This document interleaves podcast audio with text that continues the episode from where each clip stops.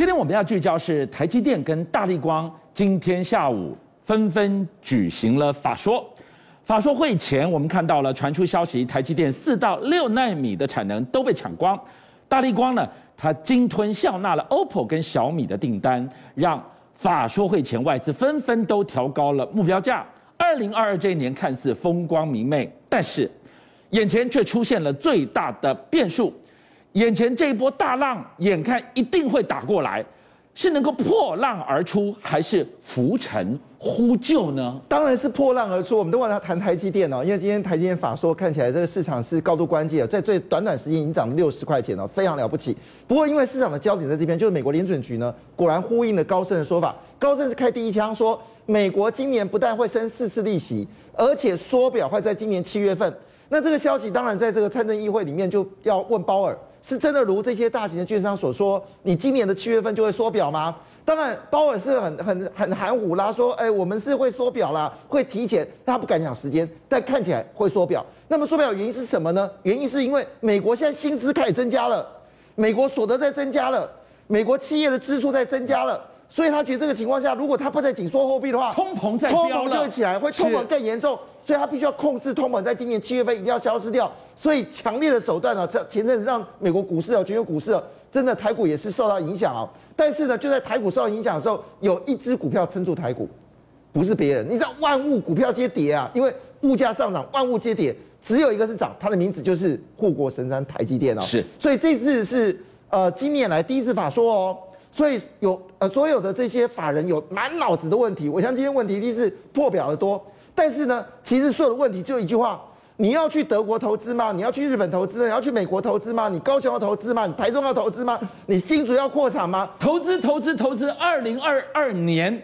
最大的显学就是台积电的资本支出到底暴增多少？没错，惊悚数字出来了。我们知道以前台积电资的资本支出每一年大概了不起到两百亿美金就到顶了，但去年又传出来今年大概三百亿啊，当然不是啊，是超过四百亿啊，超过四百亿，这是比之前的原本以前的支出至少多了将近二点五倍啊。难怪我们看到了日本媒体最近的一个头版头报道说，二零二二这一年毫无疑问，他下一个结论，论规模，论技术本位。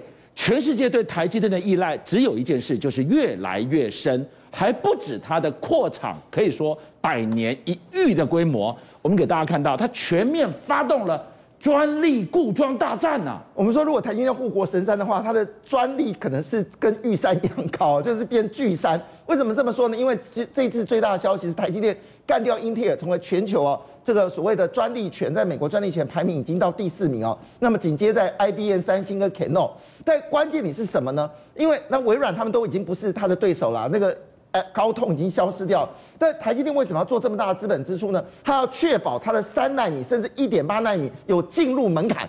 那也也就是说，在这个世界里面，谁把技术拿下来的时候，你要跟我一样技术，你慢慢等。而且你知道吗？因为台积电决定。保守估计是投资一千亿美金哦，不是外传的四百多亿，是一千亿美金到美国投资，所以我认为它的工厂绝对不是只有三座，可能越来越多。那所以呢，它一定要在美国建立所谓的专利权的护墙，让你三星跟英特尔你在美国 freeze，你不要动，因为我台积电来了。所以这个事情呢，也让这个法人呢是非常兴奋的。所以你讲到了这个专利大战、专利独龙潭，哇，真的是个中翘楚，也是今天投资人一堆问题要问的，就是。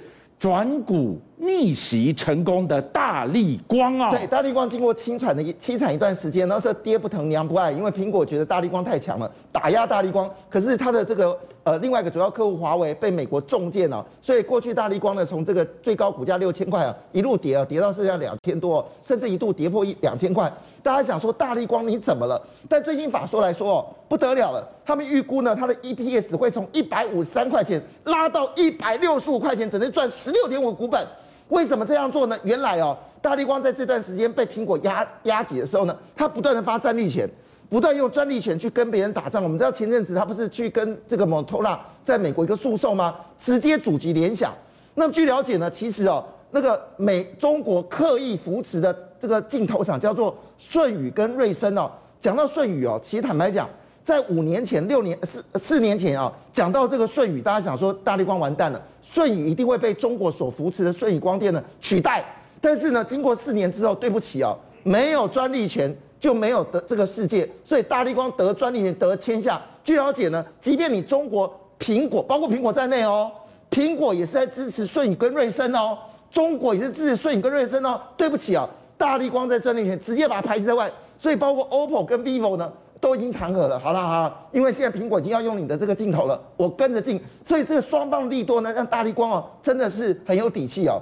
但我们说的很容易啊，大力光真的有底气？你能想象一件事吗？你的手机，你的苹果手机将来没有刘海，那、啊、iPhone 没有刘海了，没有刘海，你怎么怎么去看那个镜头？我我拍你就一个有一个镜头嘛，拍你嘛，对，那你可以让一个画面里面没有镜头，这是一个非常高深的学问。我们来看一下画面，这个这个这个画面就告诉你大家，就是这个我们现在在这个呃，应该是电电视墙那个画面了，它是一个叫做塑胶套筒包裹镜片。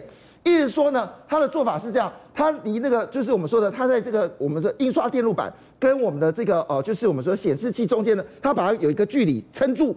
那撑住之后呢，它可以把这个从这个 LED 里面渗透进来的光亮呢，捕捉到你。哇，很强吧？这个是大力光的专利啊，不是只有捕捉你的光亮，它还包括了紫外线，是还包括其他的功能。因为我们现在还有包括互动啦，还有包括我们说的这个原原紫外光，全部进来了。这件事让美国让苹果必须对大力光低头。所以我们看到了今天下午法说的台积电、大力光，看似该转股的转股成功，风光明媚的继续风光明媚，但是但是但是。有一波大浪，老老远你看到了，今年才年头，我们看到年尾那波大浪已经一直拍打过来，一定会来。我们是可以破浪而出，还是在那边浮沉呼救啊？难。对不起，我我回答的好直接哦，难。其实我我在三年前的时候，其实在多项媒体里面就警告这个政府说，小心碳碳关税来了。三年内我们没有听到政府有说任何一句话，那只有什么企业自己想去办法去这个为这个碳关税来努力。碳关税对我们的传统产业，只要你卖到欧洲，就是一个极大的成本。虽然表面说大概是百分之五的成本，可是事实上衍生的这个效应，对台湾来说不得不防。这里面其中包括我们的钢铁，包括我们的塑胶、石化、铝、铜，全部都中。你说这件事情不是现在，是一年之后，二零二三年欧盟的碳边境税，就你讲碳关税，明年就生效了，预估每一吨的碳排费。两千元，这都是成本呢。好，那我我等会这部分我们再来解释。我们先说明一下，什么叫碳关税？就是说，如果你今天你的电力还是来自于烧煤的，是，你就要被科这个碳关税了。是。那我们知道，我们今天大这个传统产业，基本上现在电力还是以新达来说，除了天然气之外，就是火力发电嘛。对。所以我们逃不掉的，是逃不掉的一件事情。那问题来了，那我们现在不是积极发展所谓的绿能绿能吗？对，别别别别再自我高兴了哦。为什么这么说呢？因为我们的光电产业落后，至少发展落后了将近三十个百分点，这是第一点。第二点，我们的风力发电呢，一直强调这个产业要自主，那产业自主是好事，但问题是我们技术就不到啊，很多就在水底工程就卡在那个地方啦。那加上我们这疫情的关系哦，很多设备进不了台湾。我们举个简单例子好了，你知道我们现在风力发电最大的这个。呃，最大的这个风力发电就在苗栗跟这个彰化嘛，哦，嗯、他们说如果今天把这水下载具哦，全部集中在台中港，台中港就消失掉了。为什么台中港就消失掉了？为什么知道？因为全部塞满台中港啊！你如果真的全面展开风力发电，水下作业机台的船，它是用船的，那只能停泊台中港。那台中港如果今天把这些所有风力发电，因为你要从国外运资料、运运物资过来嘛，会把台中港塞爆，码头全部瘫痪了。对，完全瘫。你已经已经在分分散到新达港跟北部的这个港口，哎，这个事情怎么会现在才谈呢？所以现在这是一个问题。好了，这好就算好了，我们一切的问题都解决了。OK，风力发电也就按照我们的顺序盖完了。问题是我们现在风力发电的产能被谁包走了？你知道吗？台积电一家。就把我们的离岸风电跟光电包走了九十九个百分点。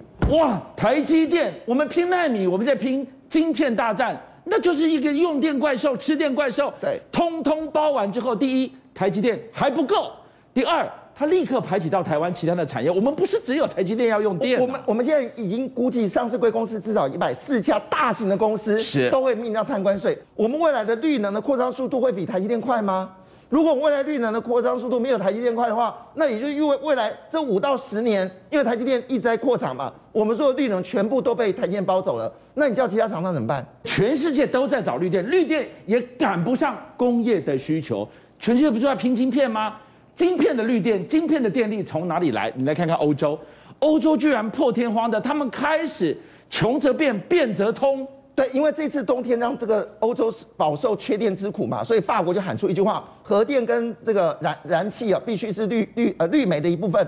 他们预期哦，重启核电，他们在二零五零年呢，打算在新一代核电厂要砸五千亿欧元。好，那个有点遥远，我们就讲现况。我们台湾的核四不是三十年吗？是。芬兰刚刚启动一个四十年的电厂，盖四十年。芬兰启动电厂什么了不起的？一句大白话就是，这个是第一次。转向拥抱核电哦！哎，我们要知道，北欧这个国家是强调是天然资源，他们不强调任何污染，是，他都对核能这个低头了。那据了解，这个电厂呢是亚欧洲最大，可以提供欧洲就是芬兰十四 percent 的这个电力。好，杰明，我我们知道，当你开始要拥抱核电，把核电好了，就算核电你把它当绿能好了，通通纳进来，为了抵挡这一波所谓的碳边境税的浪潮，问题是。追根究底，那个终结问题是什么？核废料。你的核废料你怎么解决啊？哦，哎，这个是好消息。我跟你讲，现在核核废料已经开始被研发了。我们讲核废料，我们最担心是什么东西？就是它会放射辐射嘛。对。但核废料它基本上还是有发电的能力嘛。